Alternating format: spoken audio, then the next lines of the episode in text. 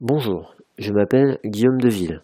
Je vous souhaite la bienvenue pour l'épisode numéro 6 de l'Evidence Based Physio Podcast, le premier podcast en français qui traite de la kinésithérapie fondée sur l'épreuve. Ce projet est soutenu par l'agence EBP. Aujourd'hui, je vous propose l'interview de Benoît Sibilo, un kiné libéral qui exerce sur Paris, au cours de laquelle nous discutons d'un article qui propose d'explorer les différentes dimensions en lien avec la douleur des patients lombalgiques, le tout en se basant sur le modèle biopsychosocial. Bon épisode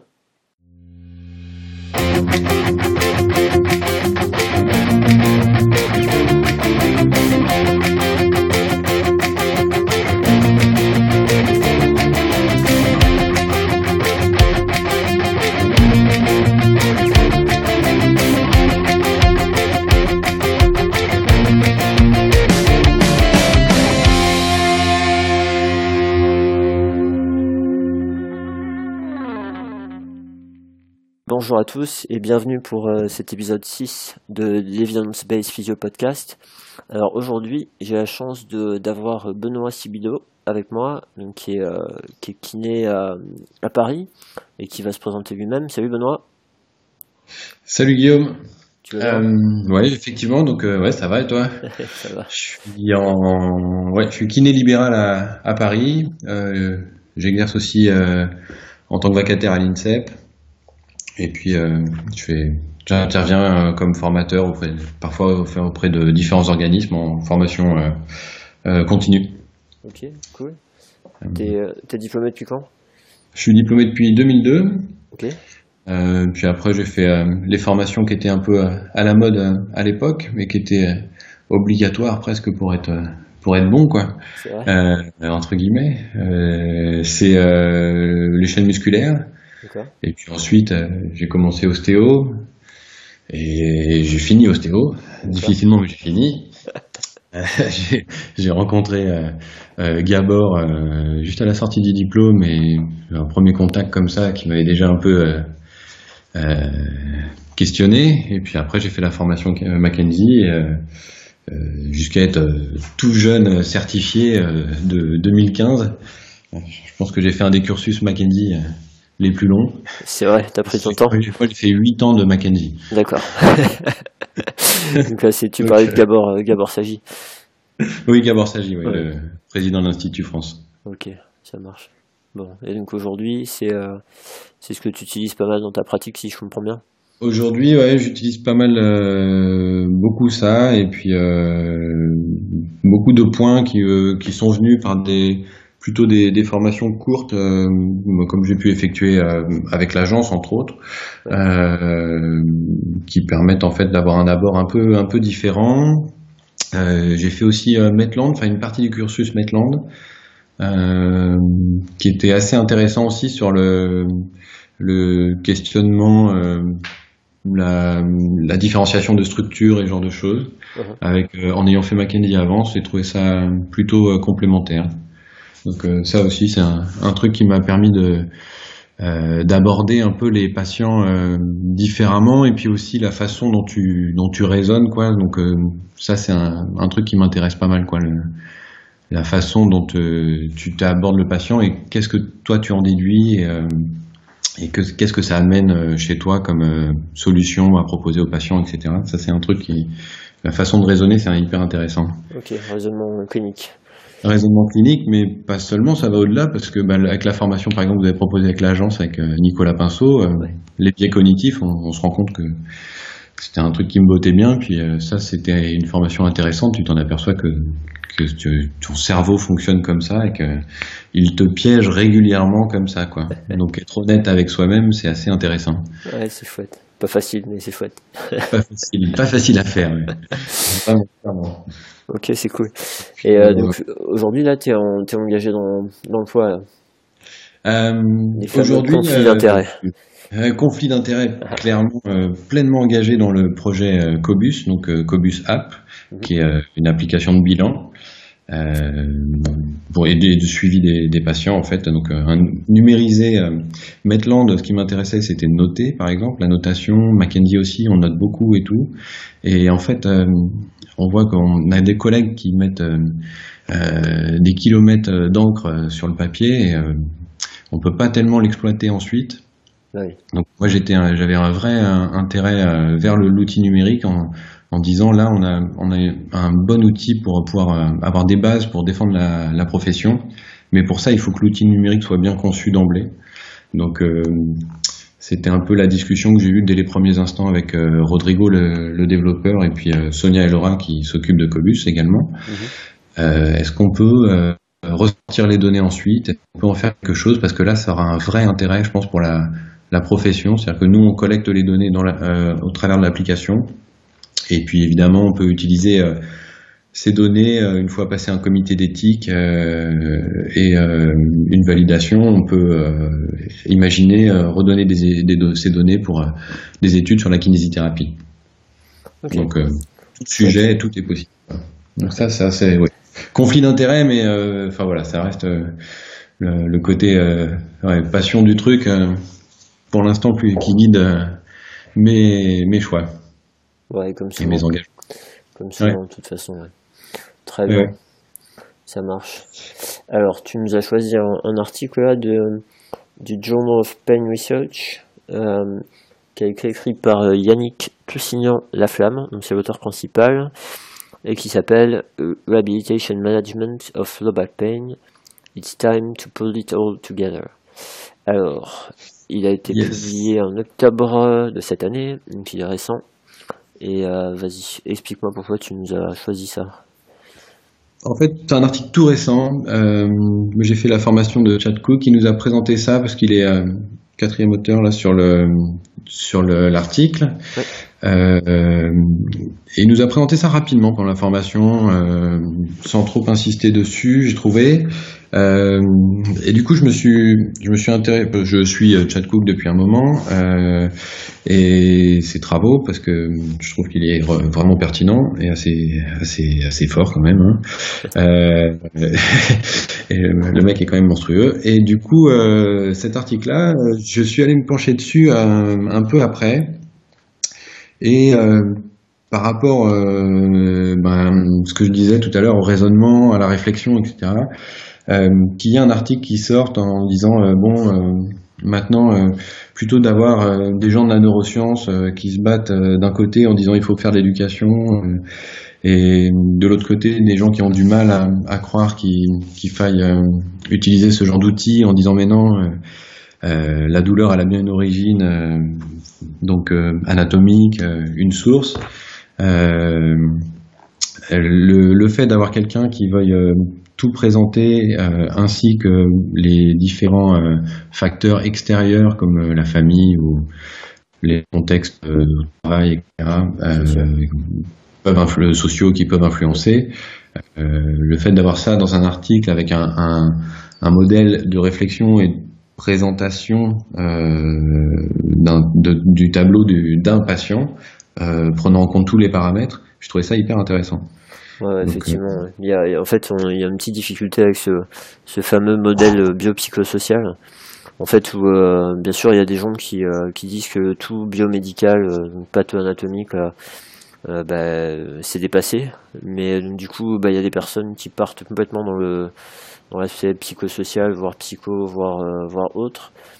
Et, euh, et après, euh, on se rend compte qu'au niveau social, il y a beaucoup, beaucoup de littérature. Et, et le, problème, c'est de passer de l'un à l'autre et de pas englober l'ensemble. Alors que l'idée du modèle, justement, c'est de pas laisser de côté le, modèle patho-anatomique, mais c'est d'étendre, pas, pas de déplacer l'attention, mais d'élargir, en fait. Ouais. ouais. Exactement. Et puis de voir l'ensemble des facteurs euh, identifiés, mettons le, le ou les deux facteurs euh, principaux de qui conduisent un peu les symptômes du patient et sa, sa pathologie, euh, et de pas oublier les autres. Euh, enfin voilà, savoir qu'il y a quelques éléments à côté. Et, et encore une fois, peut-être les noter. Enfin voilà, ça c'est un, parce qu'on la conclusion de l'article un peu, on, on en discutera tout à l'heure, mais. Ouais. Tous ces paramètres ensemble d'une seule vision, c'est assez intéressant et ça permet d'éviter de un peu de se tromper dans le traitement, quoi. Euh, moi, il y a une image que je donne souvent. On a des stagiaires hein, qui viennent régulièrement au cabinet. On aime bien ça tous, autant qu'on est au CAB. Euh, transmettre euh, ce qu'on connaît et puis etc et former un peu les gens et j'utilise l'image de l'archer quoi c'est-à-dire que tu tu prends pas tu décoches pas une flèche comme ça au hasard quoi. Tu tu réfléchis avant de avant de pour cibler euh, vraiment l'endroit. Et puis quand quand tu es sûr tu balances ton traitement. Nous nous c'est ça hein, c'est il faut qu'on vise au, au, bon endroit. Et à partir de là on peut on peut on peut démarrer le traitement vraiment. Et ce qu'on voit avec les stagiaires, c'est que les jeunes sortis du diplôme aussi, hein, moi j'ai fait la même chose aussi, hein, c'était pareil. C'est que ton patient il arrive et puis d'emblée, euh, t'as envie de mettre les mains dans le cambouis, quoi. T'as envie d'y aller et t'as pas forcément compris l'ensemble des paramètres. Ouais. Et, ça, c'est une difficulté parfois effectivement, mais euh, moi c'est ce que je vois aussi, tu sais, quand, euh, quand on revient de formation, tu as des nouveaux outils et en fait, tu as envie de balancer tous tes nouveaux outils et euh, le patient, lui, il a rien demandé, tu balances tout dans la tronche. et en fait, tu prends pas forcément le temps de, de faire cette, ce, tri là. Mais tu sais, c'est un petit peu rigolo parce que moi, je réfléchissais euh, au bilan qu'on a appris, euh, enfin, moi j'ai appris pendant ma formation initiale où tu avais bilan de la douleur, bilan articulaire, bilan musculaire. Et du coup, sorti de là, tu te disais, bon, si tu avais un problème articulaire, tu t'en occupais mais c'était un peu une façon d'adapter ton traitement au patient en face de toi, de pas juste balancer les trucs avec lesquels tu es à l'aise et des trucs un peu bateaux. Mm. Et là, moi j'ai l'impression que c'est un peu le même principe, mais élargi quoi, vraiment élargi, pas, pas juste sur le médical quoi. Ouais, ouais, ouais, et avec vraiment tous les facteurs. Et, euh, donc, euh, bah, pour ceux qui n'ont pas encore regardé l'article, en fait. Euh, Vas-y, présente-le, ouais, parce qu'on est en parler sans, sans détailler. Oui, parce qu'en fait, du coup, ça va devenir complexe si on n'a pas le juste le ce disque là qui sur lequel en fait il, il place les différents facteurs qui vont être à prendre en compte pour un patient.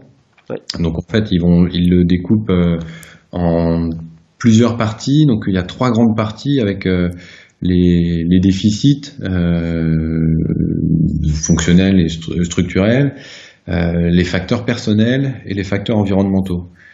Et à l'intérieur de tout ça, il redécoupe encore avec euh, des facteurs euh, qui vont être contributeurs directement de la douleur, euh, les, co les, comorbidités, les facteurs cognitifs et émotionnels, et ensuite les facteurs contextuels. À l'intérieur de ça, c'est pour ça que j'ai lu la, première fois, j'ai lu l'article rapidement et j'ai fait bon, ok, euh, mais je m'y suis repenché évidemment euh, pour le podcast et il y a une, enfin, il y a une profondeur dans l'article qui est assez intéressante et qui finalement m'était passé un peu euh, sous le nez à la première lecture. Et enfin, plus j'ai creusé, plus il y a à creuser quoi, c'est vraiment assez complexe. Et donc il distingue également deux cercles concentriques, un cercle qu'ils ont nommé A et un cercle qui nomme B, avec à l'intérieur de chaque, on va donner des exemples juste après parce que sinon ça va être compliqué, à l'intérieur de chaque euh, euh, pilote, euh, ce qu'ils appellent drivers, euh, des, des, valeurs en fait sur lesquelles le thérapeute va pouvoir agir euh, facilement et plus directement, disons, euh, et des points qui sont essentiels et qui ont, sur lesquels on a montré des possibilités de modification et, et d'autres euh, sur lesquels on, on, on, doit pouvoir euh, modifier les choses, mais dont le traitement n'est pas encore euh, appuyé, quoi, enfin soutenu. Ouais, et puis on parle bien de, de ce qu'on peut faire en tant que, que kinésithérapeute, enfin physicothérapeute ou physiothérapeute. C'est euh, dans notre compétence à nous, de praticiens, de dire la partie A, c'est ce qu'on là on a les outils euh, en général on peut arriver à faire des choses. La partie B c'est euh, bon ben on n'est peut-être pas aussi bon et euh, comment on peut faire quoi. Exactement et ça devient ça devient enfin pluriprofessionnel enfin en tout cas il faut pas hésiter à, envoyer le patient enfin adresser le patient vers un, un thérapeute spécialisé sur le domaine concerné quoi ouais pour la partie B qui est plus complexe pour la partie B Super. Mais je pense que les, les physios, là, pour le coup, on a, on a un intérêt. Euh, le relationnel concret avec les patients, en fait, peut. Euh, on est bien placé, en fait, justement, pour, euh, pour les, les, les s'en occuper et être un point central en fait dans leur dans leur traitement, sans vouloir les garder de façon indéfinie en séance et en kiné, mais en tout cas, je pense que au niveau de l'écoute et et l'adhésion, l'alliance thérapeutique, on a des, outils pour euh, construire des trucs intéressants avec euh, parfois des cas qui peuvent être complexes. Oui, c'est sûr. Hein.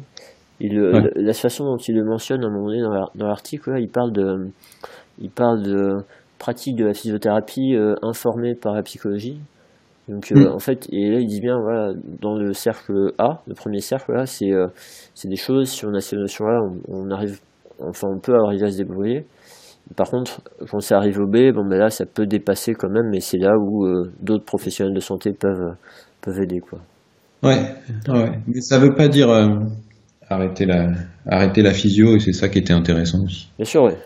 Ouais, ouais. Non, non, mais c'était ça, j'ai trouvé ça vachement. Euh, enfin, vraiment, aussi dans ce qui se passe en ce moment, quoi. On a besoin d'avoir des prises en charge multimodales, quoi, sur tous les cas complexes, en tout cas, oui. Et parfois plus qu'on ne pense, hein. c'est assez marrant. C'est pas facile en fait pour enfin surtout euh, les praticiens libéraux, on est un peu chacun dans notre euh, dans notre cabinet avec nos patients et, du coup d'avoir ces interactions là, enfin, je sais pas, c'est pas c'est pas évident d'emblée quoi. Non c'est pas évident, non c'est vraiment pas évident à faire. Non, à, faire concrètement c'est vraiment difficile parce qu'il faut trouver le bon interlocuteur euh, avec lequel tu as un rapport relativement équitable aussi et, ouais et sain. Et bon, ça, c'est pas toujours évident à, à, trouver. Quoi, faut pas qu'il y ait de concurrence euh, pour euh, soigner le patient. Euh, c'est pas le but. Le but, c'est de le soigner. Quoi. Voilà, tout le monde y met, il fait, enfin, fait sa part. Quoi. Après, tu vois, sur ce point-là, on va, va pas s'éterniser là-dessus parce qu'il faut qu'on parle de l'article, mais, en fait, sur, ce point-là, on a tendance parfois à, supposer parce qu'on communique pas.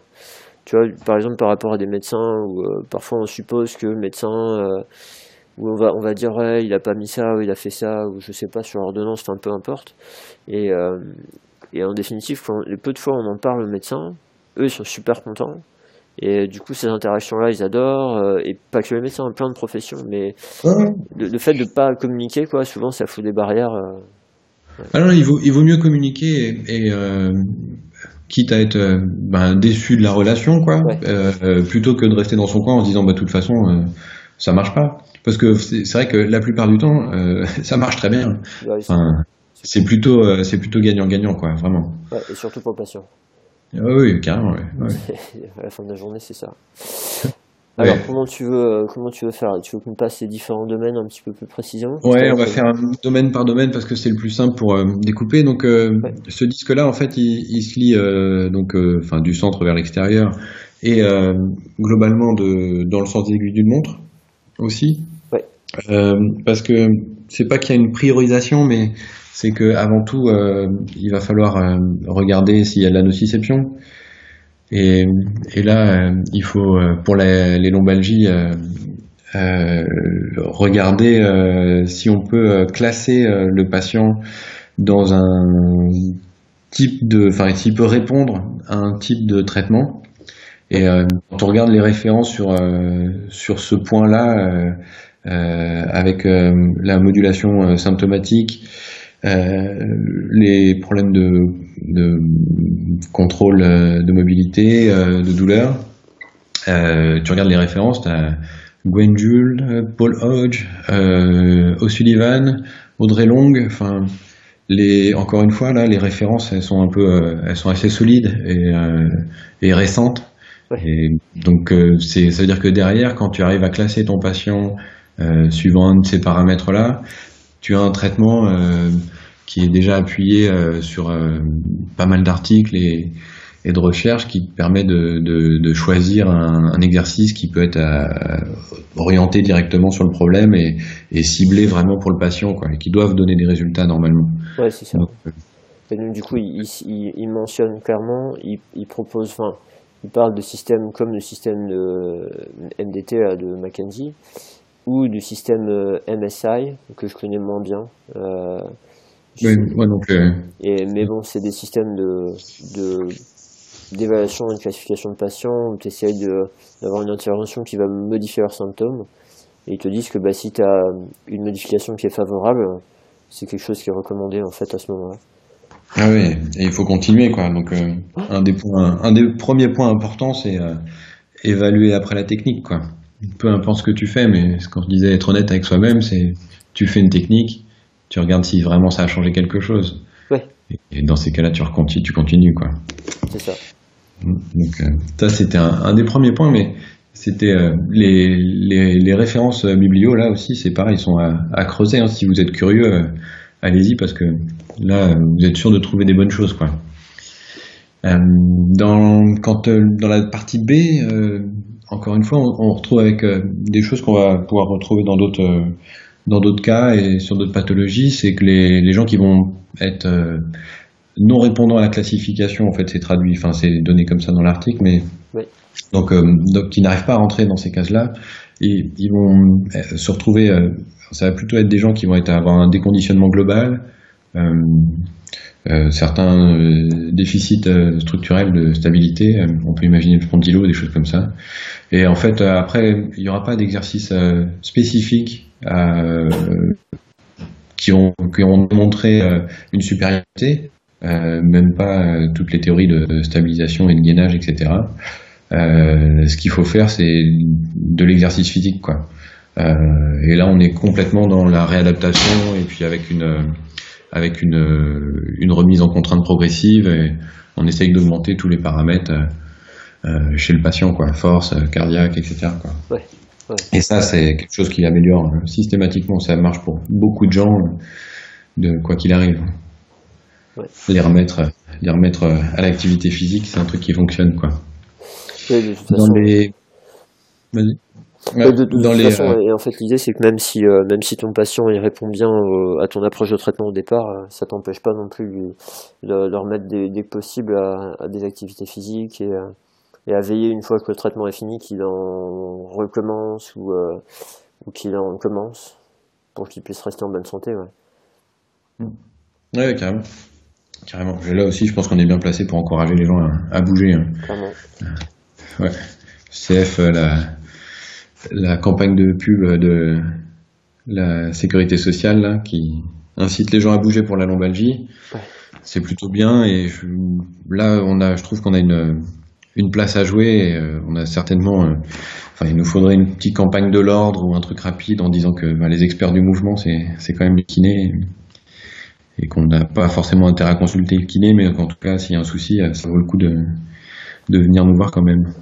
Ouais, il il me semble qu'il y avait eu un- une communication de fait, hein. je sais plus si c'était l'ordre ou... euh, mais il y avait un truc en ce sens-là.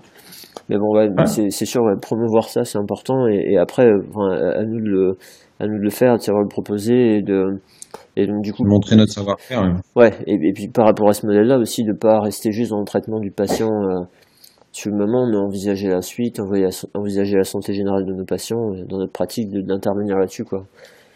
Ouais, bah, ils en parlent dans l'article, notamment, euh, enfin, tout ce qui va être euh, des euh, comorbidités hors euh, tout ce qui va pouvoir être des symptômes généraux qui vont avoir des influences sur les générales, comme le diabète ou l'obésité, c'est des choses pendant lesquelles ça va pas avoir une influence directement sur la pathologie lombaire à ce moment-là, mais ça peut être aussi un, moment où on discute avec le patient pour l'inciter à changer, quoi. Ouais, envisager Et ça. et- ouais, ouais. Envisager ça aussi euh, pourra pas, pas avoir euh, sur la douleur euh, présente euh, sur le moment, mais avoir une vision à long terme de la santé euh, du patient. Et Ouais. c'est ça aussi ce que ça amène un peu là, cette, euh, ce disque et cet article là, j'ai trouvé. D'accord. Dans les euh, donc, la deuxième partie en fait, donc là c'est vraiment la partie euh, nociceptive directe, euh, bien, que en fait il distingue euh, les atteintes du euh, du système nerveux ou les hypersensibilités du du système nerveux avec les douleurs radiculaires ou les signes de radiculopathie euh, vrais et les signes de myélopathie. Et ensuite, dans la catégorie B, l'hyperalgésie, et, l'allodynie et les- la sensibilisation centrale. Là encore, en fait, euh, il, il se réfère encore à, à des références euh, qui sont assez costauds euh, sur l'examen neuro il parle d'Anina Schmidt. Ouais. donc, qui est quand même là pour le coup, je pense, même Chad Cook reconnaît que aller la voir, euh, c'est sera elle la spécialiste là-dessus. Donc euh, bon, ça, ça, te, ça, pose une nénette quand même. Ouais, elle a fait des avancées dans ses recherches. On l'avait vu au JFK. Ouais. Ouais, l'ai trouvé intéressante aussi au JFK. Et il parle de pour euh, la sensibilisation centrale de John Hills en disant également que ça c'est quelque chose qui, si c'est retrouvé chez le patient par le thérapeute, ça induit forcément euh, une modification du, traitement quoi. C'est c'est important en fait à, prendre en compte.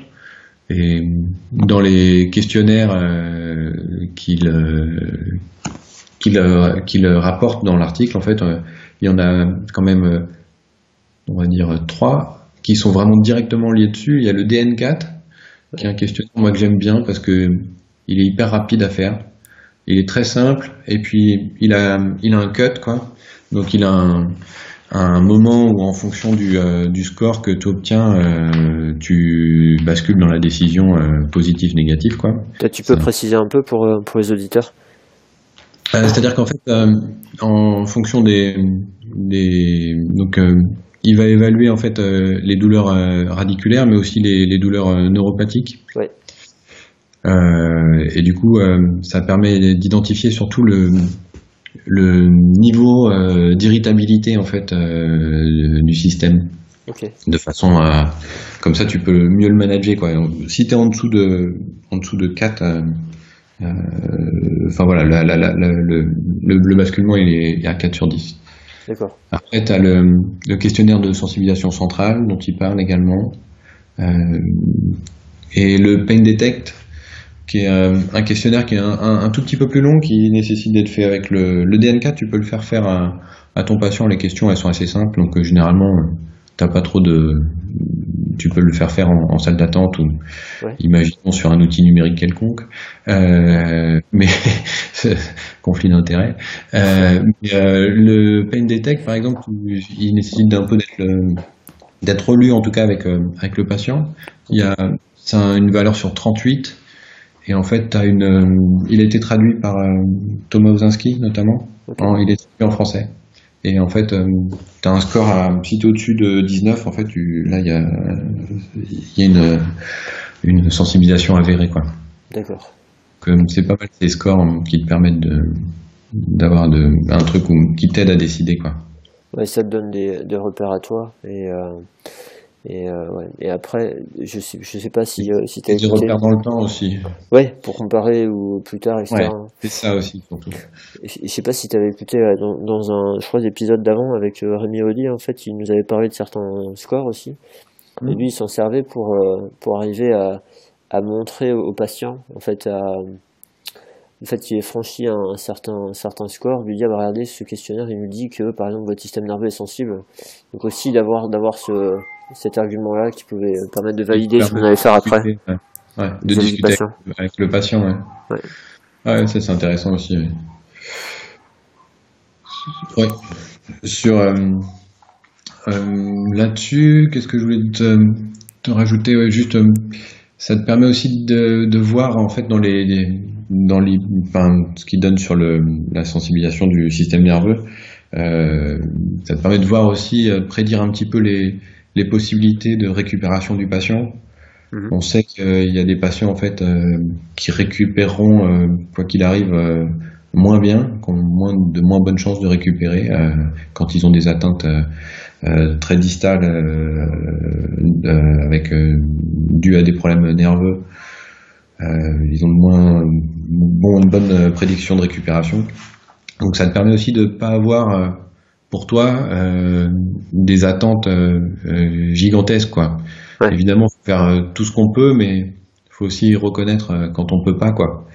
Et ça c'est aussi un, truc. ça fait quatre ans que tu as ton patient qui a un déficit de releveur au cabinet, il est peut-être temps de se dire que bon, lui faire comprendre en tout cas que c'est lui faire accepter que ça bougera pas trop quoi. Ouais. pas évident à faire ça aussi. là, encore, euh, dans, dans, les deux sens, l'acceptation elle va pour le thérapeute et pour le patient aussi. C'est important d'arriver à, une fois qu'on identifie ça, de pas se mettre une pression énorme nous-mêmes, essayer de faire de notre mieux, comme tu dis, mais pas, pas se mettre des objectifs trop élevés et puis surtout euh, être, euh, comment dire, transparent avec le patient, quoi. Lui pas Ne pas lui faire respirer des trucs qui arriveront pas. Autrement, là, pour la qualité d'un thérapeutique, on a vite fait de tout mettre en l'air et puis de de perdre son adhésion par rapport à ce que vous lui proposez, quoi. Ouais, ou si t'as, enfin, as une, une, adhésion haute du patient, euh, c'est difficile, tu vois, il a confiance en toi, euh, enfin, mais leur exposer euh, honnêtement que, bah, globalement, ça bouge plus trop et que les séances qu'ils font ici n'ont pas d'effet, c'est aussi intéressant parce que ça te permet, pour moi en tout cas, ça permet de, de prendre quelqu'un d'autre pour lequel tu auras en soin pour lequel tu pourras apporter beaucoup, quoi. Oui, oui, bien sûr. pas d'abandonner les gens sur la route, hein. c'est pas le, pas le sujet, mais euh, c'est vraiment de voilà d'être honnête aussi avec les gens, et puis ça leur dégage un peu du temps dans leur semaine. Des fois, ils sont contents. Hein. c'est ça, c'est ça, c'est ça. Autant dans ces cas de figure où éventuellement il bah, n'y a pas grand chose à faire ni par nous ni par euh, quelqu'un d'autre. Autant dans les cas de figure où bah, c'est un autre, euh, comme on disait tout à l'heure, c'est un mm. autre thérapeute qui peut aider plus. Et dans ces cas, Complètement. Et donc là, en fait, concrètement, ton idée, c'est de te dire, tu fais un, enfin, tu fais, euh, tu fais un des, un des scores, par exemple, tu le suis dans le mm. temps, et euh, si tu vois vraiment que ça change pas, bon, ben là, euh, pareil, tu peux en discuter avec le patient et dire, voyez, ça, ça, ça change pas. Oui. Ouais, ça peut être, ça peut être un moyen, soit, toi, tu te dis que quand même, il, doit, il, doit récupérer avec ce qu'il a, quoi, avec ce qu'il présente comme symptôme. Tu dis qu'il doit pouvoir évoluer positivement. Et du coup, ça peut permettre de discuter avec le patient et de le, le relancer un peu, de le remotiver euh, et de réessayer pendant quelques temps en fait euh, pour voir si vraiment ça change pas euh, du fait que lui était en train de lâcher un petit peu par exemple sur des exercices, sur l'intensité même pendant les séances parfois et ou autres. s'il y a des facteurs à, côté qui vont le qui l'empêchent en fait de se concentrer sur sa récupération et euh, ensuite de, de, pouvoir réévaluer euh, de pouvoir réévaluer sainement quoi. Ouais, bien sûr. Le, dans les justement quand on en parle un peu là, c'est enfin il y avait un, un, truc moi que dans l'article aussi, euh, je me dis c'est vrai que j'y pense de temps en temps, mais je j'y pense pas forcément assez. C'était un des trucs qui m'avait marqué, c'était le sommeil. Ouais. re-questionner sur le sommeil parce que euh, c'est vrai que quand les gens euh, dorment mal, euh, bon et que ça dure quelques quelques jours dû à des douleurs fortes, etc. Ça, ça, a moins de conséquences, mais quand ça fait des mois que ça dure, on sait en fait que ça, bah, ça augmente le, le niveau douloureux. Euh, le, et puis ça peut être à l'origine d'hypersensibilité euh, centrale aussi, euh, dans le sens où t'as pas de récupération, euh, t'es pas assez euh, disponible en fait pour euh, diminuer le niveau douloureux et faciliter la, le contrôle descendant quoi. Oui, bien sûr. Ouais. Ça, ça, effectivement, c'est des choses qu'on n'aborde pas souvent. Euh, enfin, nous, euh, moi, moi, dans, dans mon vécu de, de kiné, de formation initiale, etc., on, a, on avait euh, Kieran O'Sullivan qui nous avait parlé de ça euh, il y a plusieurs années quand il était venu. Et il avait mis en avant, et en effet, il y a, il y a beaucoup de littérature vraiment sur l'influence du, du sommeil sur, sur pas mal de pathologies en fait, et le fait d'avoir du mal à, à en sortir, par exemple, des pathologies.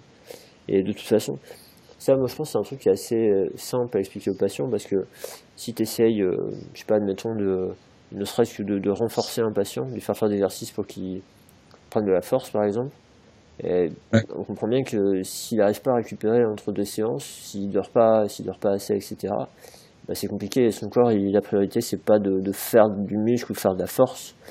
Et euh, sa priorité, c'est c'est d'arriver à récupérer. Quoi. Donc, il, il n'arrive pas à avoir l'énergie nécessaire pour répondre au traitement. Ça, pour répondre à patient, ça passe facilement. Quoi. Ouais, et puis ça a vraiment un impact euh, très très fort sur le corps humain, quoi. Et là, pour le coup, c'est vrai qu'il y a des, des piles et des piles de, littérature dessus. Je trouvais que c'était un bon élément euh, à, à, suivre, et parce que je le demande très souvent, systématiquement. Et mais dans le dans le suivi, dans la réévaluation, je passe dessus en fait parfois facilement et et cet article-là m'a réveillé un peu là-dessus, si je puis dire. Il y, a, il, y a il y, a, une autre dimension par rapport à ça aussi. C'est euh, souvent c'est une des plaintes principales des patients. Hein. Quand, tu as des patients qui te disent, euh, euh, bah, enfin je sais pas si tu poses une question ouverte au départ euh, en demandant euh, qu'est-ce qu'est-ce qui vous arrive ou en quoi je peux vous aider, souvent ils te sortent ça. Hein, J'arrive pas à dormir quoi. Ouais. Mais souvent c'est vraiment ouais. important pour eux aussi quoi. Ah oui, bah, ouais, quand tu as des, des gens qui, mais en fait, c'est la, la, partie un peu entre deux où, euh, enfin, le type qui arrive pas à dormir, il va, il, va te le dire, quoi, parce qu'il il en peut plus, euh, c'est récent et tout. Et, euh, le patient chronique, euh, finalement, qui s'est habitué avoir des nuits fractionnées, avoir des finalement un, un, temps effectif de sommeil assez court, il va pas s'en plaindre de la même manière, quoi. Ça va pas être aussi franc. Et ça, c'est des trucs où tu laisses euh, ouvert un petit peu euh, au, au, départ et puis euh, et puis après faut faut aller faut aller chercher un, un, peu avec des questions directes ouais. Bien sûr, bien sûr. Ouais. Ça, induit ça peut induire aussi enfin des niveaux de dépression et enfin ça, ça, ça va assez loin hein, le, les atteintes enfin les conséquences de la perte de sommeil quoi. Ah oui. Carrément. Et euh, alors du coup là, on, est, on, avait, on avait continué un peu dans le disque, on était rendu aux, aux comorbidités. Aux comorbidités, oui. Par rapport au, au, sommeil, donc on a fait euh, les, les, euh, la douleur nociceptive, on a fait euh, les euh, symptômes en lien avec le système nerveux, on va dire, et après donc là on est rendu aux com comorbidités. Mmh. Et là, ouais, donc bah, tu as les, les, les, troubles, les troubles psychologiques et et, et mentaux aussi hein, qui sont qui sont décrits dont la, la dépression l'anxiété euh, font, sont assez fréquents euh, ils donnent selon leur, les, leurs références 20 à 50% euh, des lombalgiques euh, de enfin de dépression chez les lombalgiques dans l'article ouais. avec euh, un questionnaire que je connaissais pas que j'ai pas eu le temps d'aller regarder encore qui s'appelle Beck Depression Inventory, euh, qui doit être un truc de vraiment euh, euh, pour les psy, pour le suivi psy. Ouais. Et euh, bon, bah pourquoi pas aller regarder et puis voir si c'est un questionnaire qui est complexe à mettre en place ou pas. Mais ça peut être aussi un, un élément. Et les, les facteurs euh, suivants, hein, qui sont toujours dans les classés dans les, les, facteurs personnels, à côté des comorbidités en fait dans le disque, la, la suite, c'est le, les facteurs cognitif et émotionnel. Et euh, tu as toutes les parties euh, avec les croyances du patient qui vont se, qui vont se, se rajouter là, euh, les, les humeurs euh, négatives, euh, donc qui vont être en lien encore, hein, sommeil. dépression, enfin voilà, tu vois, ça reste ça reste aussi en lien avec ça. Euh, les attentes du, patient par rapport au, traitement, par rapport à l'évolution de sa, pathologie, de sa lombalgie. Euh, son, espérance de, guérison, euh, la perception qu'il a de ses symptômes, enfin, tous ces éléments-là sont dans ce, cette partie du disque. Il y a beaucoup, beaucoup de choses. Et c'est vrai que tu n'auras pas du tout le même, euh, le même abord euh, à, disons, on va dire, euh, facteur de nociception égal. Euh, tu vas pas euh, réaliser la, la, même séance du tout si ton patient a vraiment des croyances importantes. Quoi. Il va falloir beaucoup, beaucoup plus discuter avec lui et essayer de faire beaucoup plus d'éducation euh, peut-être euh, à la douleur, euh, utiliser des outils comme Retrain Pain qui sont des outils en ligne qui sont hyper hyper appréciés des patients parce que c'est simple, ils peuvent le faire chez eux quand ils veulent. Et après, ça te fait une, ça te pose une base pour discuter avec eux. Moi, j'insiste pour systématiquement euh, en discuter avec eux quand je le donne à quelqu'un quoi c'est pas quelque chose qu'ils font qu'ils font seuls euh, de leur côté parce que tu sais jamais comment euh, les diapos même si elles sont très bien faites peuvent être interprétées bien sûr et là-dessus il y avait encore un score qui était intéressant sur, c'est le, le, le startback. Ouais. qui, est, qui, qui, est là pour le coup aussi entre le DN4 et le startback. Moi, c'est les deux. Je fais pas beaucoup de scores, mais ceux-là, je les fais de temps en temps. Euh, et le startback, en fait, il a l'avantage d'être aussi court. Interruption de la famille. Comment? Il y a la famille qui a un. il y a la petite qui est en train de se réveiller. Désolé, vas-y, Pas de problème. Et, euh, et ouais, le startback, c'est 9 questions et c'est pareil, ça te permet de, de réévaluer ton patient ensuite. Ça te fait un facteur de risque de chronicisation et ça te permet d'identifier les, les, patients à risque de chronicisation et, et, c'est un bon outil aussi de, de suivi. Euh, euh, Wernicke montrait que en discutant, enfin, avec quelques séances, en fait, tu arrivais à, à, faire descendre euh, le, le startback et donc le risque de chronicisation euh, chez des patients en, en, leur faisant un peu d'éducation thérapeutique. Euh. Après, après, tu sais, alors ça, ça amène une question, euh, je voulais en parler avec toi. Tu sais, par rapport, du coup, aux croyances du patient. Il y a, y a, une situation où tu vas voir un patient avec toi, première séance, tu fais ton bilan, tu poses des questions, et puis là, il te sort des, genre des énormités, quoi. Tu te dis, mais, euh, il te dit un truc, tu, tu dis, tu sais que c'est pas vrai, tu sais que s'il a cette croyance-là, c'est défavorable pour lui parce que ça va mettre un frein à, à ses chances de guérison, etc. Et euh, parfois, c'est assez dur de ne pas essayer de la, d'en discuter tout de suite de cette croyance tu vois. Et euh, moi, je vois par rapport à, différents intervenants qu'on a à l'agence, en fait, ce que je vois, c'est que la tendance de ce qu'ils ont tendance à faire, c'est de ne pas en discuter tout de suite, mm. de finir leur, leur, interrogatoire, de faire l'examen physique, et, euh, à la limite, si tu as la chance de, bah, comme on disait tout à l'heure, par un système que tu, de traitement que tu utilises, de modifier les symptômes d'une façon euh, euh, bah, oui, façon les symptômes rapidement. C'est ça, ouais, et surprenante pour le patient. Là, à ce moment-là, de discuter de ses croyances dans un deuxième temps. Ouais, bah, c'est exactement ça. Ouais, Ça, ça, je trouve ça, ça, je trouve ça génial. Euh, moi, j'appelle, euh, enfin, c'est mon côté. Enfin, tu vois, je te parle de l'archer tout à l'heure. Euh, c'est le côté insépien, tu vois. C'est là, c'est la technique judoka, quoi. C'est tu, tu contrôles l'adversaire simplement. Euh, donc euh, tu le tu l'attaques pas frontalement parce que sinon c'est toi qui vas aller au sol. Euh, et, et qu'en fait tu, ton patient il va pas adhérer. En fait ça va être euh, trop trop direct.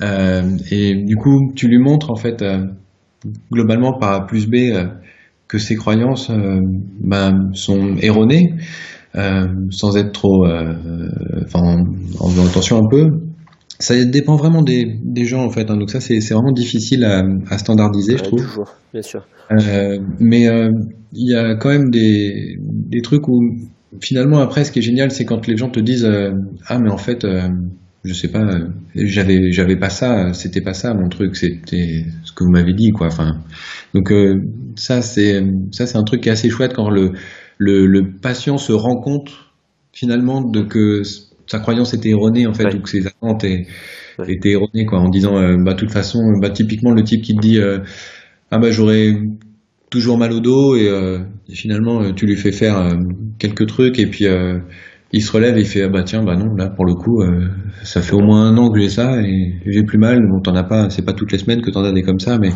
ceux-là, c'est ceux qui te font passer une bonne journée, quoi. Ouais, c'est sûr. C'est assez, assez chouette. Donc, euh, sur les sur les croyances, euh, ouais, j'ai pas fait tellement de de formation là-dessus, mais c'est un truc. Euh, oui, moi, j'y vais pas trop. Enfin, voilà, je fais attention euh, à pas être euh, à pas être trop frontal tout simplement parce que j'ai appris un peu hein. euh, je l'ai fait hein, au début en disant mais non ça se passe pas comme ça etc et tout. En fait tu gagnes tu gagnes rien du tout. Donc euh, tu perds plus de l'alliance thérapeutique qu'autre chose donc sur l'alliance thérapeutique qu'autre chose. Donc faut savoir savoir être patient et puis tout le monde hein, n'a pas forcément besoin ou envie qu'on lui démolisse ses croyances. Il y en a qui vivent très bien en pensant qu'on leur replace le bassin. Je leur explose, expliquer que bah, globalement ils peuvent le faire eux-mêmes. Et dans ces cas-là, ils arrêtent de consulter ailleurs, quoi. Ou, enfin, bref, des, des, des, petits trucs comme ça, quoi, qui permettent de, qui débrouillent par eux-mêmes. C'est, enfin, je suis pour l'auto-traitement, c'est le côté Mackenzie, mais euh, s'ils ils comprennent un peu ce qu'ils ont, s'ils sont rassurés dessus, euh, bon, j'imagine qu'ils ils arrêteront de, de trop diffuser euh, ça aussi. Ouais, du coup, là, ton, ton idée, c'est que... Ouais, c'est... Ton idée, c'est que même s'ils ont des croyances qui... Euh, c'est pas facile quand même d'arriver à s'assurer que ces croyances, elles vont pas poser du tort dans le futur, quoi. Euh, d'arriver à, à, tout balayer et tout. Tu sais, bon, moi j'ai la chance par rapport à... Vas-y. C'est juste un truc, si tu, as, si, tu leur, si tu leur dis que globalement, en fait, pour euh, juste éviter la dépendance au thérapeute, euh, que toi tu les as aidés sur, sur ce point-là et tu les as rassurés, etc. et tout, tu dis peut-être il, il, va reconsulter lui euh, un peu plus tard, eh, ou il ou elle, et, et tu, tu, lui dis que ben, on est finalement assez nombreux à avoir fait des formations comme ça, qu'il y a des, des sites internet sur lesquels on peut essayer de trouver des, des thérapeutes et qu'il n'est pas obligé de venir te voir toi, mais qu'il se renseigne avant d'aller voir quelqu'un et, qu'il essaye d'aller euh, chez quelqu'un de formé. Je pense que petit à petit, c'est, c'est pas des gens que parfois c'est pas des gens que tu vas changer en un traitement quoi. Donc euh, il faut leur laisser euh, un petit peu de temps à digérer le truc. Je sais que on peut avoir des patients longtemps, mais quand tu as des patients qui ont un épisode aigu, qui sont pleins de croyances, euh, qui récupèrent, euh, tu les récupères en 4, 5, 6 séances. Euh, tu as démonté une première partie, tu vois, de toutes leurs croyances et tout ça, etc. tu, évidemment, je les laisse pas euh, repartir avec tout ce avec quoi ils sont venus généralement, mais mais t'as pas forcément, tu vois, le, le, temps ou le, les, les, outils de pour bien bien éliminer et être sûr que qui, enfin tu vois, qui, qui repartent pas avec euh, euh, au prochain épisode avec euh, les mêmes les mêmes attentes sur les thérapies quoi. Ouais bien sûr. Non c'est pas toujours évident. Et comme tu disais on n'a pas on n'a pas forcément tous les outils par rapport à ça. Et tu sais il y a, y a, un truc par rapport là dans, pendant mon master en ce moment je suis en train de faire un module sur l'éducation et mmh. tu as toute l'approche cognitiviste là et en fait, euh, tu sais, le, ce dont on parlait tout à l'heure, si tu as une personne qui vient en fait, ce qui est, rigolo, c'est que tu peux avoir des gens qui viennent et euh, ça fait euh, des, enfin ils ont, ça fait des années qu'ils ont des problèmes, ils ont essayé plein de trucs, il n'y a rien qui a marché. Et eux, ils viennent, ils viennent pour une explication différente. Et en fait, ceux-là, si dès l'interrogatoire tu leur donnes une explication différente, ils vont, ils vont être contents. Quoi. Tu vas, ils vont être contents, tu vas les embarquer, etc. Donc c'est là où toujours euh, ça revient. Chaque patient est différent. On peut pas, on peut pas dire il faut pas le faire, il faut le faire. Mais, mais par contre, le piège, c'est que si tu en as un, deux comme ça à la suite, tu, tout de suite, le patient il te sort un truc, une énormité. Tu dis mais écoutez, euh, je suis désolé, mais ça se passe pas comme ça. Regardez si vous voulez, je peux vous montrer de la science sur le sujet, etc. Tu vois que ça marche avec un patient, tu vois que ça marche avec un deuxième patient. Après, tu vas avoir tendance à l'utiliser avec tous les patients suivants. Et là, tu, tu vas commencer à souffrir. et, là, ça va commencer à devenir compliqué. et en fait, en fait, un des trucs, tu vois, c'est de, enfin, euh, espèce de compréhension que j'ai là, qui est à mon petit niveau, mais euh, c'est que si à un moment donné, tu as, as, un patient qui a un schéma cognitif dans lequel toi, ta nouvelle information, elle peut pas trouver sa place, il, a, il peut pas faire de lien avec ce qu'il a déjà dans la tête, la première, première truc, c'est qu'il va le rejeter, quoi. Il va commencer à, se retirer, et ça c'est logique. Et donc, en définitive, il va, il va avoir ces fameux comportements de, de dissonance cognitive, euh, comme on en parlait avec Nicolas Pinceau. Il va, il va essayer de raccrocher à des choses qu'il a lui dans sa tête, mais il pourra pas embarquer ta notion à toi. Hmm. Et, euh, et, mais par contre, il va, il va, essayer de retomber sur ses pieds, ouais. C'est ça. Mais sa notion à lui, ouais. Bah, c'est normal. Et par contre, derrière ça, si tu dis rien, tu laisses faire, tu lui fais faire des choses, et que par l'expérience, donc par l'expérience, son expérience à lui, il se mm. crée une nouvelle, une nouvelle information dans sa cognition à lui. Là, à ce moment-là, il va, il va pouvoir mettre des liens et parce qu'il a une expérience où il peut relier des informations que tu vas lui donner, quoi. Et, euh, mais bon, mais c'est vrai que parfois c'est pas facile parce qu'ils te sortent des trucs, parfois t'as envie de sauter dessus tout de suite, quoi. ouais, oui, oui. Bon, euh, après, il faut vraiment. Euh, tu sais, tu fais comme Néo dans Matrix, quoi. Tu, tu te couches en arrière, tu évites les balles, puis tu te relèves après, quoi. Enfin, tu, tu, laisses, tu laisses tomber un peu le truc. Et, et, et par contre, généralement, je le note. je le note quelque part. Je me fais une petite note, je me fais un, un, un truc dessus pour, pour pouvoir vraiment revenir dessus et, et pas oublier euh, certains propos quoi. Enfin, donc pour pas relaisser partir les patients avec des trucs qui sont trop importants. Quoi. Sinon, je trouve que ça se fait assez bien pour la plupart. ça se fait assez bien un peu au fil de l'eau, quoi. C'est-à-dire que tu, les, tu leur euh, mets une grosse couche euh, sur une séance, euh, pas forcément la première, mais tu leur mets une grosse couche à un moment donné, quoi. Quand tu le sens que c'est le patient commence à être un peu prêt à entendre et à changer. À ce moment-là, tu, tu t'en profites un peu et tu mets une grosse couche et puis après, t'as plus qu'à à refaire et tout. Et puis il y a des gens qui te disent oui, non, non, mais oui, j'ai compris, c'est bon. Enfin, ouais, ça, ok, ça se passe comme ça, comme ça, comme ça et tout. J'ai bien compris. Il faut que je fasse attention d'ailleurs. Ils eux-mêmes te relancent et ils le rattachent à parfois euh, une activité quotidienne, enfin peu importe. Quoi. Donc ça, ça c'est. Ils te montrent qu'ils ont compris. Là. Ça c'est euh, c'est important pour nous. Ouais. Ouais. ouais ça c'est euh, ouais, bah, alors pareil, faire, enfin utiliser les mots du patient euh, quand, il, quand on est en train de pendant l'entretien, l'interrogatoire, c'est hyper important. Et, euh, et puis euh, donc ça montre que nous on, on les comprend. Et, quand eux commencent à utiliser euh, euh, tes mots et, et, et, te réexpliquer un petit peu ou leur demander parfois de réexpliquer un peu est-ce que vous avez compris, qu'est-ce que vous avez compris de, de ce que je vous ai expliqué, de ce qui s'est passé, enfin en fonction de, ce que tu viens de faire. Euh, ça, c'est hyper intéressant parce que le fait de verbaliser, c'est pareil, ça, va les, leur, petit à petit leur, leur faire changer euh, leurs croyances, euh, leurs attentes. ça va les persuader qu'ils qui s'améliorent, par exemple. Donc ça, c'est un, truc qui est, vraiment bien, quoi. Et puis toi, ça te permet de voir ce qui est passé aussi quelles informations sont passées, comment elles ont été euh, analysées, etc. Bon, par contre, c'est vrai que parfois ça pique. Hein. Quand tu, tu dis en fin de séance, tu dis en fin de séance, bon alors, euh, par rapport à ce qu'on a fait aujourd'hui, là, qu'est-ce que vous avez expliqué euh, à vos proches par rapport à ce qui vous arrive? Et là, il te sort un truc et, et si t'es déjà 5 minutes à la bourse, tu te dis, ah Oui, c'est ça. Après, enfin, non, il y a des, ça, ça, ça, dépend vraiment des, des gens. Puis après, tu as des, des secteurs où, où tu vas, enfin, tu vas à peine quoi. Tu, bref, tu laisses, tu laisses un peu couler. Sur le, un des derniers, euh, si on continue sur le, juste sur le, sur le truc là, c'était euh, par rapport à, je, je, pensais à ça là justement. Euh, tout ce qui est euh, croyance avec le, avec le travail, euh, euh, les occupations quotidiennes et les attentes par rapport à, à, retour du travail, ça c'est aussi un, une des choses qui impacte euh, énormément, je sais pas si tout le monde a, a cette. Euh, moi, ça c'est un truc auquel euh, bon, je fais, je fais, je fais attention souvent. Je sais pas si tout le monde le, fait toujours, mais questionner rapidement, ça, ça, filtre assez vite et assez bien ça, les problèmes au travail, je trouve. Les gens ont assez, peu de mal à se confier là-dessus. Comment tu fais toi? Sur leur sur, sur leurs attentes, bah, tu démarres avec un truc avec un truc simple, c'est juste quand tu leur demandes euh, qu'est-ce que vous faites dans la vie, euh, tu le vois euh, déjà, tu as le type qui va te préciser un peu le truc en te disant.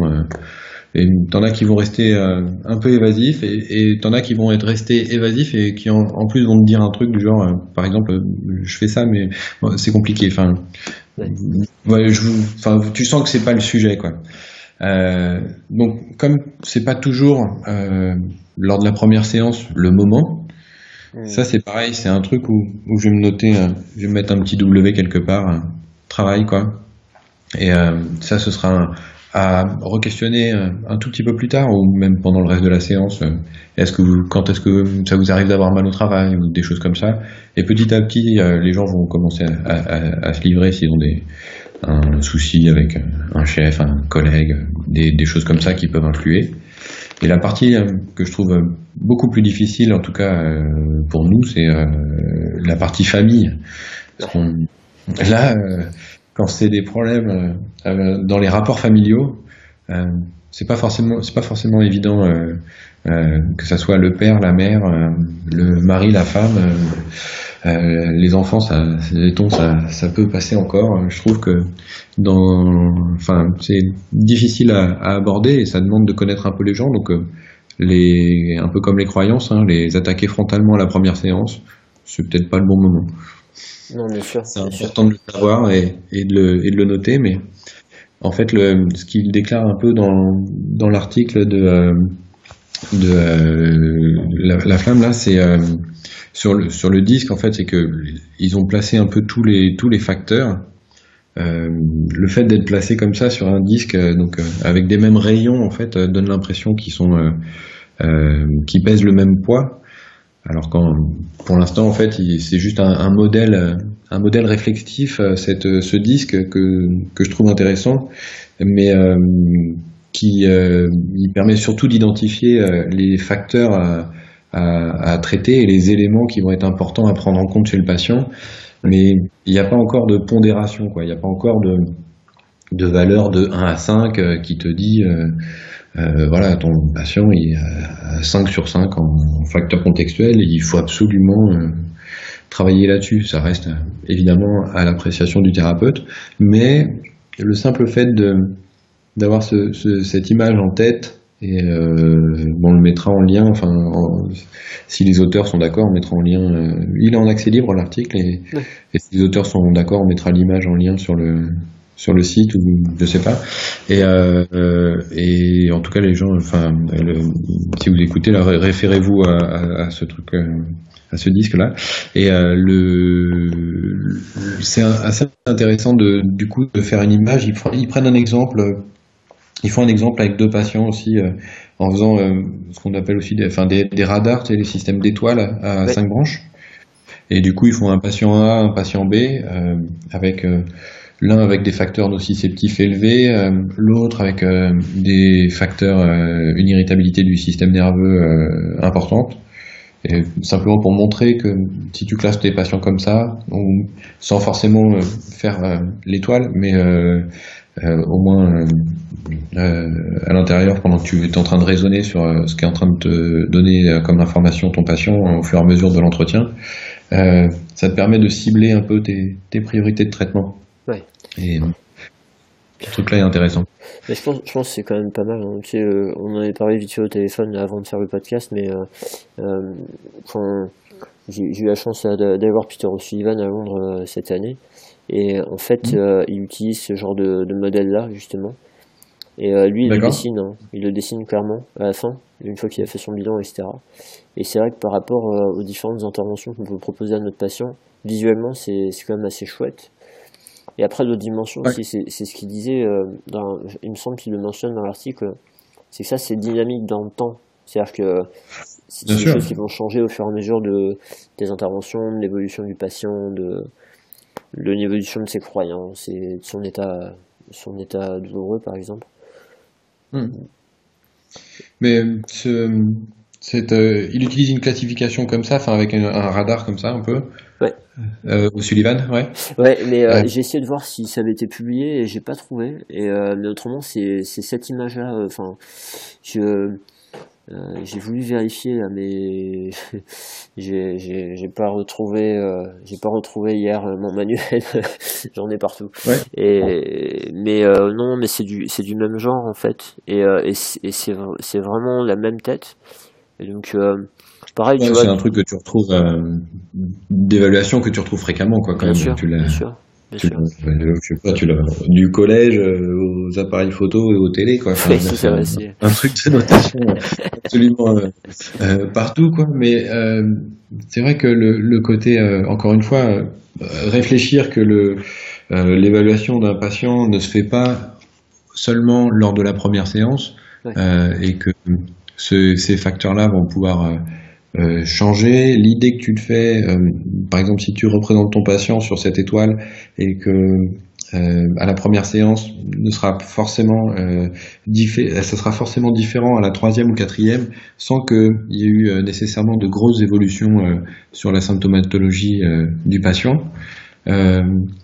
ça c'est voilà comprendre ça c'est un truc que je trouve vraiment important pour nous euh, que on évalue les patients euh, et on les évalue en fait euh, en continu et, sans s'en rendre compte, on, on, on prend même des petites infos petit à petit et, et ça module un peu l'image qu'on en avait initialement en fait de la symptomatologie. C'est on en revient aux discussions sur les croyances et, les facteurs contextuels et, qui s'évaluent pas, enfin qui s'évalue sur sur quelques séances.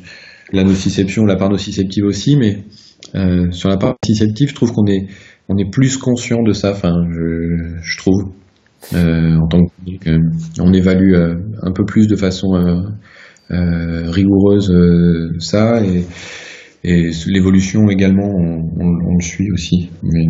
Ouais, ça, revient à notre formation qui, euh, était surtout biomédicale et qui n'était pas sur euh, l'aspect psychologique ou l'aspect euh, social, enfin de la vie sociale du patient sur les symptômes et, vice versa quoi. Hmm. Ça revient là-dessus. Ah. Mais c'est assez c'est assez gigantesque hein, face euh, ces, systèmes-là parce que enfin tu vois par exemple un, un, truc qui est euh, intéressant tu vois qui est pour euh, rapporter par exemple t'imagines un, un, sportif qui pour rester sur le, le, domaine de la lombalgie en fait qui déclare une lombalgie celui qui va ils vont tous avoir envie de retourner au sport hein, mais celui qui va s'arrêter et devoir être off pendant quelques temps euh, s'il est un peu incapable de s'entraîner et que la douleur est telle en fait que il peut pas solliciter son corps euh, comme il a l'habitude de le faire, on va retrouver euh, des signes. il va, il va, il va retrouver, on va retrouver des douleurs qui vont diffuser un peu partout. on va retrouver des signes de dépression. Enfin, c'est des pertes de sommeil. c'est assez incroyable en fait pour l'avoir pour l'avoir vu euh, deux ou trois fois ça. C'est quand même assez incroyable. Enfin voilà le, retentissement euh, euh, et du coup avoir une vision comme ça, même pas forcément uniquement.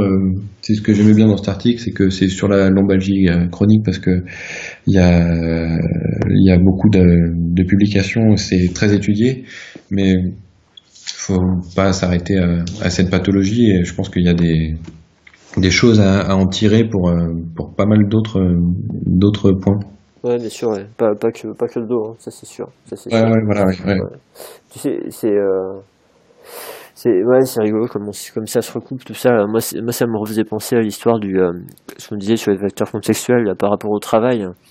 Euh, on sait que c'est un des facteurs les plus importants, ça, euh, le niveau de satisfaction du patient dans son travail, sur le fait que bah, il va se retrouver à traîner des douleurs longtemps et puis, et puis qu'il va avoir du mal à y retourner. Dit comme ça, ça paraît logique, mais c'est des choses qu'on perd de vue parfois. Et, et puis de, patients, enfin on les a tous, ces patients-là qui sont en arrêt de travail depuis longtemps, ils sont chez eux, et ils n'ont qu'une envie, c'est de reprendre le travail. Et nous, on se dit, vu les douleurs qu'il a, ça passera jamais mais on réalise pas forcément que bah, il est tous les jours. Euh, c'est ton exemple du sportif qui me fait penser à ça. Il est chez lui à la maison, il n'a pas grand chose d'autre à penser que son problème. Ouais. Il a rien pour changer les idées et euh, plus ça dure et plus euh, la mayonnaise elle monte quoi. Plus il y a des facteurs qui s'ajoutent. l'arrêt de travail l'aide, ouais. Euh, et, donc le sportif, c'est ça. Hein. Quand il se retrouve en arrêt, il se met à réfléchir à ça, à ça. Euh, se retrouve, il va être confronté à une difficulté même, même sociale. Il fait, même au niveau social, il est à l'écart du groupe. Ouais, c'est ça, c'est important. C'est la même, c'est le, exactement le même principe que quelqu'un qui a arrêté. Hein. Ouais, qui est écart d'un groupe social qui est euh, qui, que sont ses collègues et et son environnement de travail. Et ça, pour sa santé générale, c'est vachement important aussi, quoi. Le fait qu'il puisse changer les idées, qu'il puisse. Euh, mais c'est bon, mais c'est des dimensions, on n'est pas habitué à, à, à raisonner, quoi. Ouais, ouais. après, il y a les, les possibilités de, de mi-temps, de reprise en mi-temps thérapeutique. Dans certains domaines, c'est vraiment un truc euh, à essayer de mettre en place. Il faut pousser, euh, aider les gens quand c'est possible. Et il y a certains euh, domaines, a un exemple en tête avec une patiente en, restauration, euh, euh, c'est impossible quoi. Elle fait des trucs, elle fait des journées de 9 heures quoi, et en fait elle peut pas faire 4h30 quoi, et, et puis qu'il y ait quelqu'un d'autre qui vienne faire un mi-temps quoi. Donc, pour compléter. c'est plus ou moins, plus ou moins ouais, c'est pas forcément faisable, mais ça fait. Après, ça vaut le coup quand même. Ça vaut le coup d'en parler avec les patients, de voir. Euh... tu vois, j'ai en tête un patient, moi, qui, euh, qui faisait des livraisons de journaux tous les matins. Et euh, bon, qui avait une lombalgie. Euh, alors, il est arrivé au départ des symptômes très très forts et tout. Et, et en fait, petit à petit, ça s'améliorait, etc. Et en fait, le truc, c'est que il fallait qu'il charge ses journaux, ses piles de journaux vachement lourds, tu vois, pour, pouvoir reprendre son travail. Et donc, forcément, moi, j'ai essayé de rentrer avec des poids d'abord. Et à un moment donné, il s'est débrouillé, parce qu'on en a parlé, on a dit, bon, euh, qu'est-ce qu'il vous faut, quoi, vous, pour pouvoir reprendre votre vie et tout. Et, euh, et en fait, il a réussi à se débrouiller, alors qu'il était en arrêt de travail, à aller aider son collègue à charger la voiture le matin. Mais tu sais, il en faisait euh, 5 minutes, et puis le lendemain, il en faisait un peu plus, et puis... Et alors, le problème, c'est que, tu vois, d'un point de vue euh, assurance par rapport à son, son patron, je pense que là, s'il y avait eu un problème, il y aurait, il y aurait des grosses difficultés. Ah, euh, c'est ça, ouais, mais bon, c'est terrible parce que le cadre légal ou d'assurance, etc., parfois nous met des freins, alors que tu as des gens qui seraient, euh, qui seraient dans la possibilité de reprendre des choses progressives et tout, et, et ça leur entraîne, quoi. C'est. Euh, ouais, mais ça, ça c'est ça c'est démontré en fait en fonction du euh, de la qualité, enfin de la qualité de la du type de de système de santé. Euh, donc quand tu fais des études par pays, mhm. euh, tu vas avoir des pathologies euh, qui dans certains pays vont avoir une récupération plus longue, car euh, parfois mieux pris en charge. C'est-à-dire que ton patient a, moins d'intérêt à, à, reprendre. En fait, il est, on le pousse pas parce qu'on va, on va classiquement, il doit récupérer en huit semaines et à huit semaines, on lui coupe les vivres. Euh, il, a plus de, il a plus de ressources, donc euh, il se débrouille pour y aller. Euh, et quand on on les maintient euh, perfusés six mois en gros et ben les, dans ces pays-là c'était pour le, les les whiplash, euh, les gens récupèrent, les gens récupèrent moins bien. Donc, euh, ouais, la façon dont on les conditionne. mais en plus ils récupèrent moins bien, donc euh, c'était parfait. Donc voilà, il faut que le système, les systèmes de santé, ça c'est encore un autre débat, mais c'est vraiment un truc aussi assez assez impressionnant comme effet positif ou, négatif quoi. Chaque chaque système de toute façon des, du pour et du contre. Carrément. Et ça, tu vois, c'est intéressant parce que ça pose quand même la question de la recherche qui est faite à l'étranger avec des cultures différentes, de quelle manière elle s'applique dans notre pays avec notre système de soins, notre, tu vois, le, le, trans, la transférabilité, on va dire, des, le, fait de généraliser les résultats d'études faites à l'étranger à nos patients euh, en France avec notre système de soins. Alors, on a deux choses. Hein, c'est oui, tu as l'impact du système de soins et l'impact culturel. Donc, euh, c'est deux choses sur lesquelles il y a des transposer des études étrangères euh, chez nous, il faut, faut s'assurer de leur, euh, leur pertinence ici aussi, même si bon, globalement l'humain est le même, mais, euh, mais malgré tout, enfin, peut-être qu'il y a certains paramètres sur lesquels il, il faut qu'on fasse différemment. Ouais, mais carrément. C'est là où, dans la pratique fondée sur l'épreuve, c'est là où intervient l'expérience du clinicien en fait. C'est le fait d'arriver à, à, combiner ce qu'il a avec son patient, enfin tout ce qui est individuel à son patient et euh, la science qui peut s'y rapporter et puis euh, de mélanger ça correctement pour que ça puisse euh, aider au mieux le patient qui est en face de lui quoi. Mhm. Complètement, mais je pense que je, pas, je, pense et j'espère en tout cas qu'il y a de moins en moins de confusion sur cette pratique EBP. E ouais, ça fait pas de mal d'en mettre une couche de temps non, moi j'espère. Carrément. Et euh, ok, bon, bah écoute, c'est cool. Hein. Euh, Qu'est-ce que je m'étais noté moi par rapport à tout ça? Euh, Si, en fait, je m'étais posé une question. Je voulais te demander, à ton avis, ce modèle, ce fameux disque, voir euh, l'étoile, est-ce qu'il y a un intérêt à le, le, présenter à ton patient une fois que tu l'as fait, ou est-ce que tu penses que c'est quelque chose qu'il faut garder pour soi en tant que thérapeute? Alors, ben, encore une fois, euh, je pense que ça dépend, ça va dépendre de l'interlocuteur que tu as en face de toi. Euh, il y a un intérêt à présenter des résultats, euh, surtout quand ils évoluent.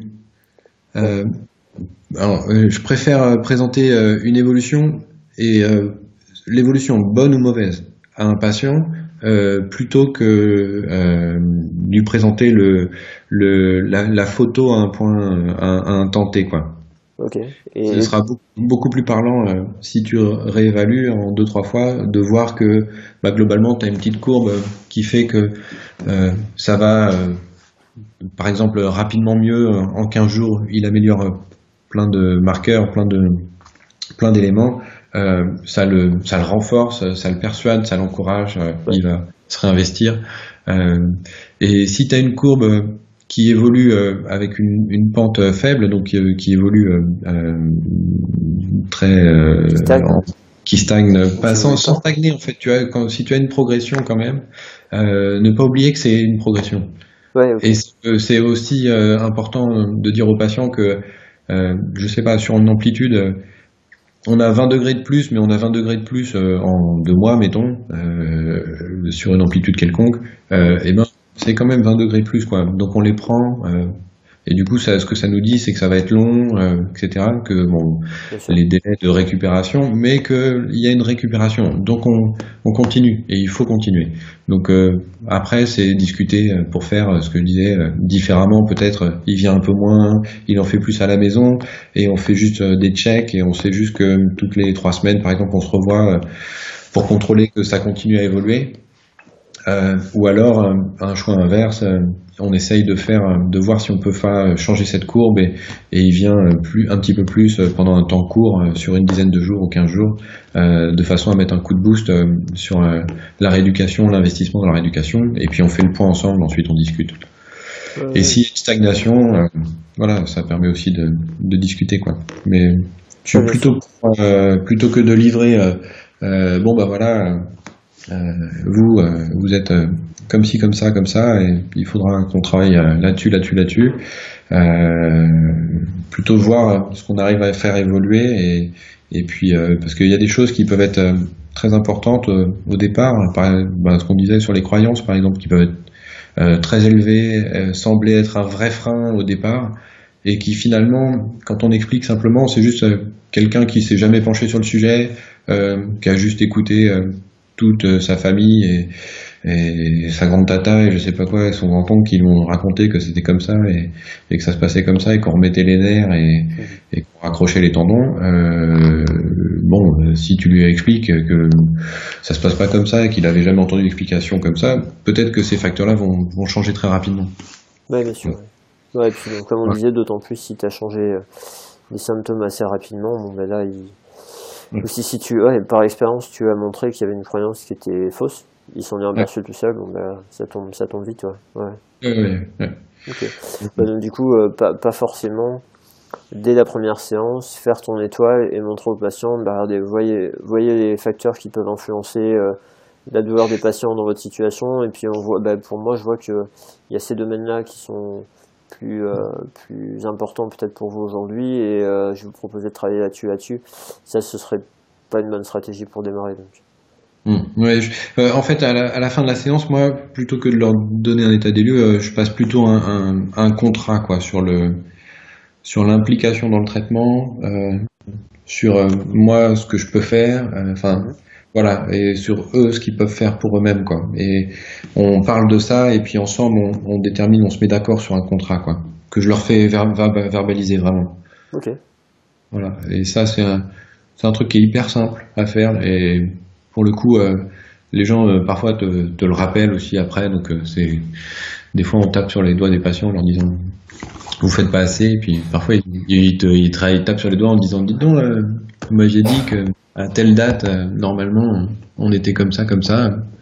Donc ça ramène une discussion quoi. Donc c'est toujours intéressant. Il y a, un, dans, dans mes recherches pour toujours pareil par rapport à mes modules de master je suis tombé sur une étude qui avait montré justement que le fait de définir un contrat avec le patient, ça avait, euh, ça avait amélioré le résultat en fait. Mais là, c'était carrément de faire noter, euh, limite faire, enfin, faire noter et faire signer par les deux parties, tu vois, un truc. Euh, bah, ils ah ont poussé le bouchon assez loin, ouais, mais, d'un point de vue, alors c'était, c'était surtout d'un point de vue compliance du patient. Fait qu'il fasse l'exercice, etc. Il y, a, il, y a, il, y a, il y a une personne qui a étudié ça formellement. Ah bah écoute, euh, tu nous redonneras la source. Ouais, euh, bah, oui, je, peux retrouver. Si tu retrouves la ref, je veux bien. Si, si, je peux le retrouver. ah, avais, il me semble, il me semble que tu avais des études où ça avait été un des, si tu veux, un des, une des stratégies. En fait, ils avaient comparé euh, le fait d'ajouter plusieurs stratégies à pas de stratégie. C'était un des éléments du cocktail, tu vois. Mais il me semble qu'il y a une étude où c'était vraiment l'ingrédient principal. D'accord. Ouais, c'était assez rigolo intéressant. Intéressant. Euh, bon, bah écoute, intéressant tout ça. Euh, dis-moi, Qu'est-ce que tu veux nous dire de plus par rapport à ça Non, mais là, bah, pas pour, pour cet article, en fait, non, rien de, rien de plus, hormis que quand tu notes, et enfin, pour revenir là-dessus, mais quand tu notes et que ça te permet quand même de faire une synthèse à un moment donné, ce modèle, ce concept de, de, de disque là, te, je pense, euh, donc euh, sans forcément le montrer aux patients, mais le fait de le, de le, de le noter, de, de coter un peu euh, euh, quelques points, quoi, soit avec des scores, soit avec des évaluations euh, chiffrées pour les amplitudes, la force, enfin peu importe sur différents domaines, quoi. Le, le fait de d'avoir des des systèmes de notation en fait je pense que c'est important dans, dans, les, dans les prises en charge et c'est encore euh, ce à quoi euh, renvoyait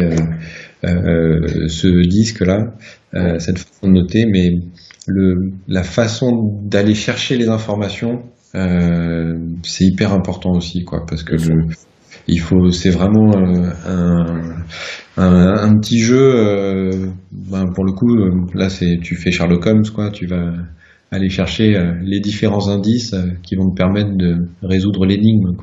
Ouais. moi, je le prends comme ça et c'est vraiment une part, euh, une part que, que j'adore dans, dans mon boulot. C'est vraiment le truc absolument génial, c'est d'aller chercher et, et d'essayer de comprendre les différents paramètres et ça c'est ça c'est ça c'est vraiment chouette quoi. les petits détails des fois qui peuvent te tu te dis ah bah ouais je sais je comprends pourquoi parce qu'il manquait euh, il manquait ça comme info et je comprends mieux pourquoi il a peut-être du mal à réaliser euh, euh les exercices ou à venir ici euh, enfin à venir ce ce enfin tu vois pour le traitement enfin voilà ou différents peu importe mais ouais, différentes possibilités. C'est toujours les petits détails qui sont importants. Ouais ça, ça tu vois ça me fait penser je je saurais plus dire exactement qui est-ce que. Il me semble que c'est Peter O'Sullivan, mais je suis pas sûr. Euh, où j'ai entendu cette histoire-là, mais c'est l'histoire de la, métaphore du puzzle en fait, où euh, ton patient il arrive, il a plein de pièces, mais elles sont complètement ouais. ça. Et en fait, euh, là l'idée, c'est qu'il est sur la table des fois. Ouais, il balance tout, mais lui il sait pas comment ça va ensemble. Et puis toi, ton rôle, ben, dans ce que tu dis, c'est déjà être capable de d'arriver à, à faire ce qui va te montrer les pièces, quoi dans la communication, il te, les, il, te les sort des pièces, qu'il les garde pas dans sa poche. Et puis après, à toi de voir comment tu peux les mettre ensemble, et puis lui, et puis après lui remontrer ce, ce puzzle une fois qu'il est fini, quoi. Voilà, c'est après on, est on est sur ces difficultés là et tu vois on parle de puzzle mais la roue euh, ah, c'est une image que j'utilise mais j'utilise j'utilise pas comme ça mais dans les quand je fais des, des présentations euh, la fin de la ce que j'appelle la, la, la synthèse de de l'entretien, l'interrogatoire, c'est le, le, début de la mise en place des, des pièces du puzzle, quoi. Donc, euh, ouais. j'utilise le, la méta, une métaphore du puzzle, mais c'est vrai qu'il y a des pièces qu'il faut aller chercher, et parfois il y a des éléments que ton patient euh, te donne, en fait, qui sont qui sont pas pertinents, ouais, qui, tu vois, c'est le fameux bruit. Exactement, ouais. Ah, ça, c'est le pire.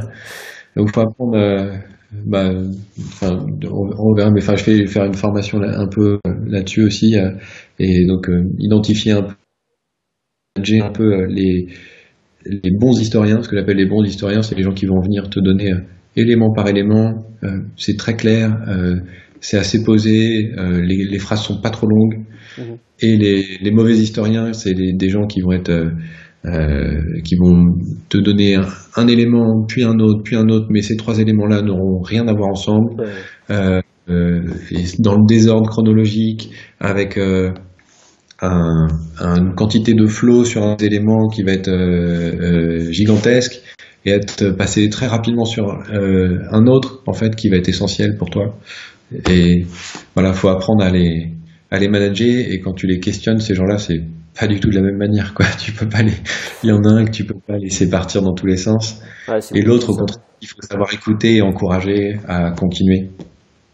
C'est compliqué à gérer ça quand même parce que dans par rapport à tu sais à cette fameuse euh, euh, recommandation de laisser le patient enfin finir son de compléter son histoire de sortir son histoire et de pas l'interrompre quand il commence à te sortir tout un tas de trucs ça part dans tous les sens toi tu sais pas comment l'organiser, tu dis il faut que je revienne sur plein de trucs, mais si je le fais pas maintenant, euh, ça, va être compliqué, etc.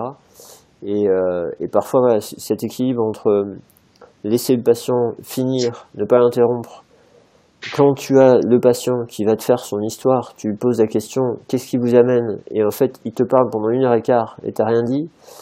Euh, bon, bah celui-là, quand même, peut-être qu'à un moment il faut l'arrêter. oui, oui, bien sûr. Ça dépend de. Ça, ça, c'est pour moi, il y a, enfin, il y a, il y a ces deux cas et, et puis après, tu as les cas mixtes, c'est des c'est celui qui va, par exemple, très bien démarrer. Alors ben voilà, il m'est arrivé ça, euh, puis ensuite ça m'a fait ça et j'ai pas pu faire ça, etc. Puis j'ai eu mal de telle manière, etc.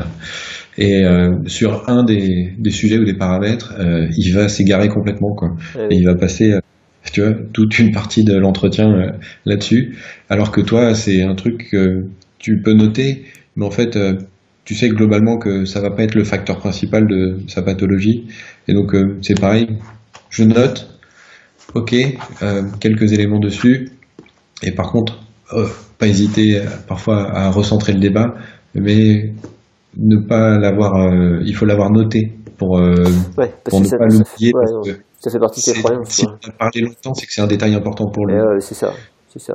Voilà. tout ça, c'est des trucs qui, ça, qui, je pense, euh, ça s'apprend. Euh, bah, comme tu le disais, il y a des quelques éléments dans la littérature, comme euh, passer le contrat, etc.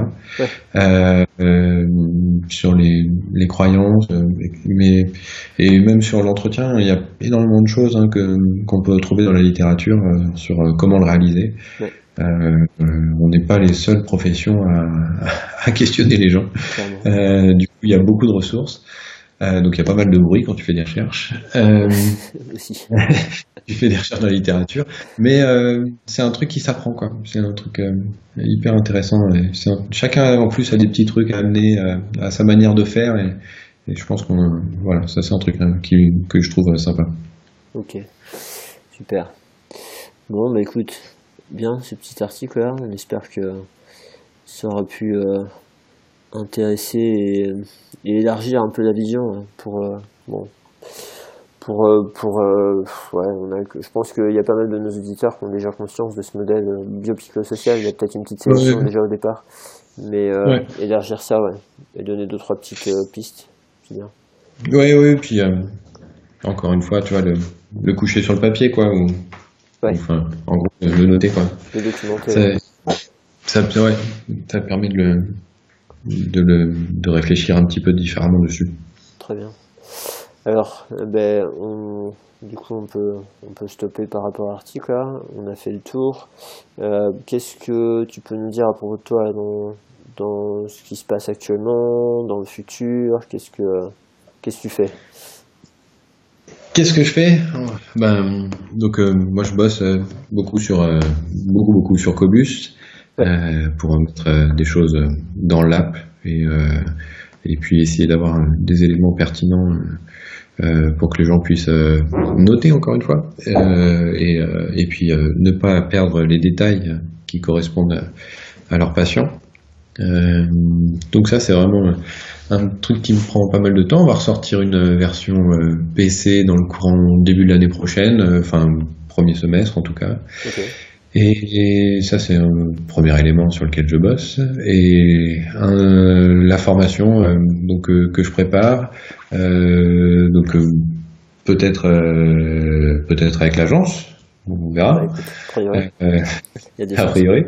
Et donc ça, ce serait bien avec monter une formation donc avec Adrien Palot sur l'entretien euh, la clinimétrie en fait et l'usage euh, et le soutien que ça que, ça permet c'est un truc euh, essentiel dans le raisonnement clinique et dans la décision thérapeutique. C'est vraiment quelque chose qui peut influer fortement les traitements.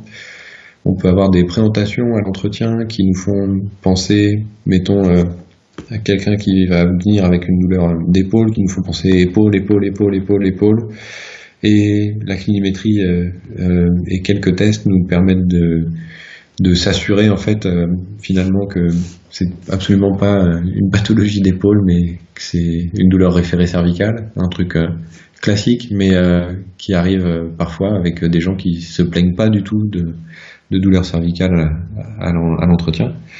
Et donc une formation un peu là-dessus pour que les gens apprennent un peu à, savoir différencier et puis savoir comment aller chercher les tests dans la littérature peut-être. Voilà, on est en train de construire ça tous les deux et je pense que c'est un petit défi intéressant à mettre en place pour deux jours. Mhm. avec une formation sur deux jours, avec certainement beaucoup beaucoup de choses dedans.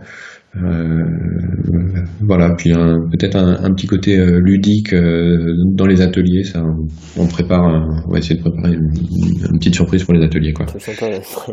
Un truc sympa, un truc plutôt où tu un petit peu de jeu, quoi. Ok, parfait, parfait, parfait. Bon bah écoute, il me restait à, à te remercier pour ton temps, nous avoir présenté cet article intéressant là. Bah, euh, je vais essayer de mettre ça en lien. Je vais voir de toute façon, de, je vais mettre le lien vu qu'il a un accès direct, un accès euh, libre. Les gens vont aller le, récupérer, le télécharger. Et puis, euh, et puis voilà. je te souhaite un, un bon dimanche. T'as pris ton temps sur un dimanche, c'est gentil. Merci de la part de tout le monde. C'est, c'est toujours, toujours à faire des passionnés qui sont prêts à donner de leur temps pour, pour je sais pas, aider un petit peu la profession et et puis parler des choses qu'ils aiment bien, quoi. Ouais, mais je crois que c'est un peu bah, ce qui réunit un peu. C'est des gens qui aiment bien euh, diffuser un peu euh, euh, leur pratique, enfin en tout cas pour moi, et, puis leur connaissance parfois assez importante, quoi. Donc c'est toujours les, passionnés comme ça qui font vivre un peu la, la profession. Ouais, super. Allez, bah écoute, je te, je te souhaite un bon dimanche et, euh, et puis on se voit bientôt. Ça marche. Merci Benoît. Salut. Avec plaisir.